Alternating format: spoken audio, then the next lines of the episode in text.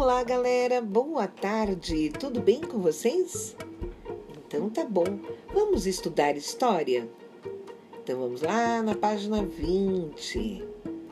Olha, vamos começar um novo capítulo, capítulo 3, Famílias na História. Esse capítulo começa com três fotos. A primeira foto é da família alemã, na década de 1930. Outra foto é de uma família alemã, mas na década de 1940. E a última foto da página é da família reunida no Natal, na Polônia, em 1958. Vamos virar a página, página 21, continua o nosso álbum de fotos. Agora é de uma família usando o celular em 2018. A segunda foto é a família viajando de férias, também em 2018. E a última foto é a família no parque, em 2018.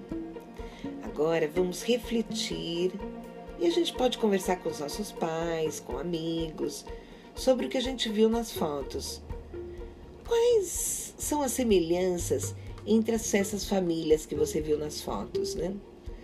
Quais são as diferenças? Você acha que todas as famílias viveram na mesma época? Acho que não. Mas vamos pensar. Agora, página 22. Enquanto eu leio o texto, vocês acompanham aí de casa com o dedinho, combinado? Então vamos lá? Há muito tempo. As famílias mudam com o passar do tempo. No passado, as famílias eram numerosas, com muitos filhos e netos. Era muito comum as crianças terem muitos irmãos e tios. Antigamente, as mulheres eram as únicas responsáveis por arrumar a casa, fazer a comida e cuidar da educação das crianças. Já os homens não participavam das tarefas domésticas. Com o passar do tempo, tudo isso mudou. Hoje, muitas mulheres trabalham fora de casa e os homens se responsabilizam por atividades domésticas. Então, descendo um pouquinho, vamos observar duas fotos. A primeira foto, da letrinha A, é uma foto de pais com cinco filhos por volta de 1910 mais de 100 anos atrás.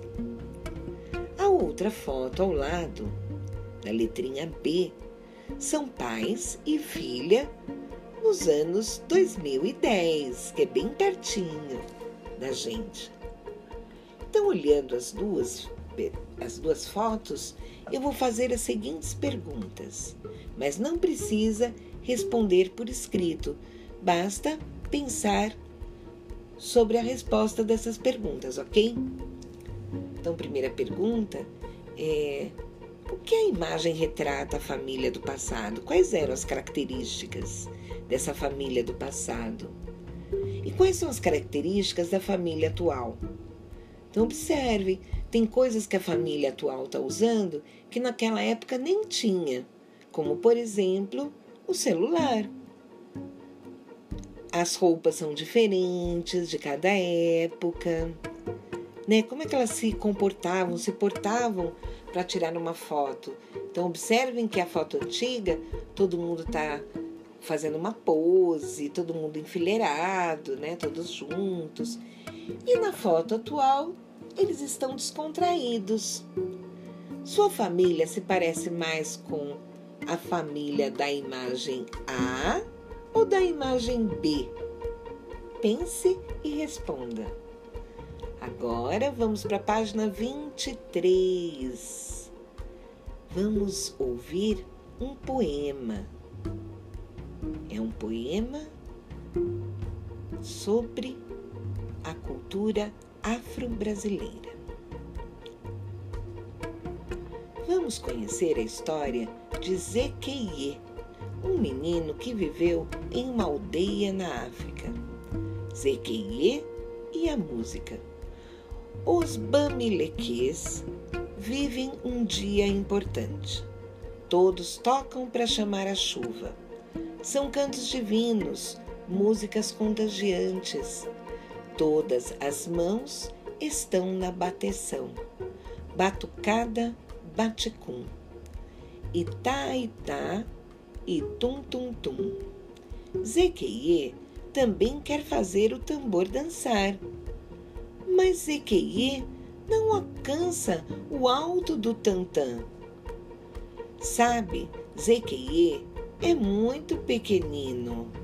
Ele é menor que sua irmã Ititi. Então, Zequeie fabricou um mini instrumento, pequeno como ele, e din, edim, edu, edu, e seu instrumento faz um sonzinho miúdo. Este poema é de Nathalie Diertele, Zequeie e a Música. São Paulo, editora Scipione, 2013. Agora tem duas palavras que a gente não conhece. O que, que é Bamiliquês? Bamiliquês é um povo de uma região da República de Camarões, num país é um país africano. E tantã? Tantã é o tambor africano. Olha quanta coisa a gente aprendeu com esse poema. Agora vamos para a página 24. Dedinho na questão 1. Faça um X na resposta correta. Onde a história se passa? Primeira resposta: no Brasil, não.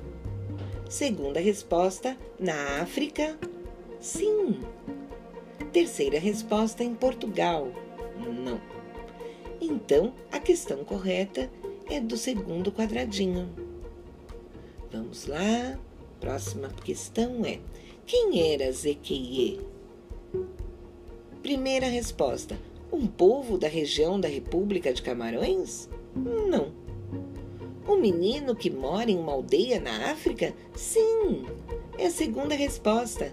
Então vamos marcar um X no segundo quadradinho.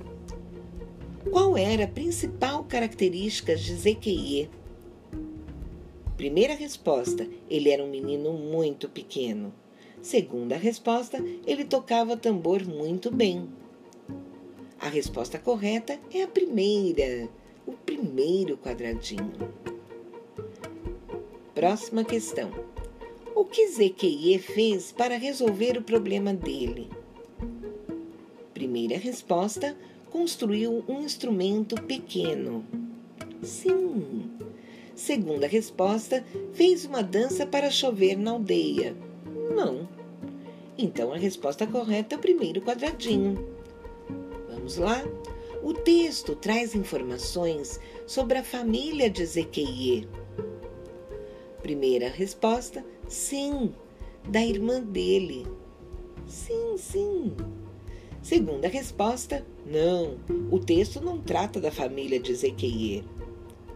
Então a resposta correta é o primeiro quadradinho. E a última pergunta é: que instrumento é tocado pelas pessoas que vivem com Zequeie na aldeia? Primeira alternativa: tambor.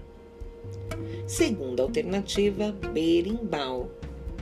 Mas a gente sabe que a resposta certa é tambor, então vamos marcar o X no quadradinho em frente ao tambor. E agora a última questão, questão 2.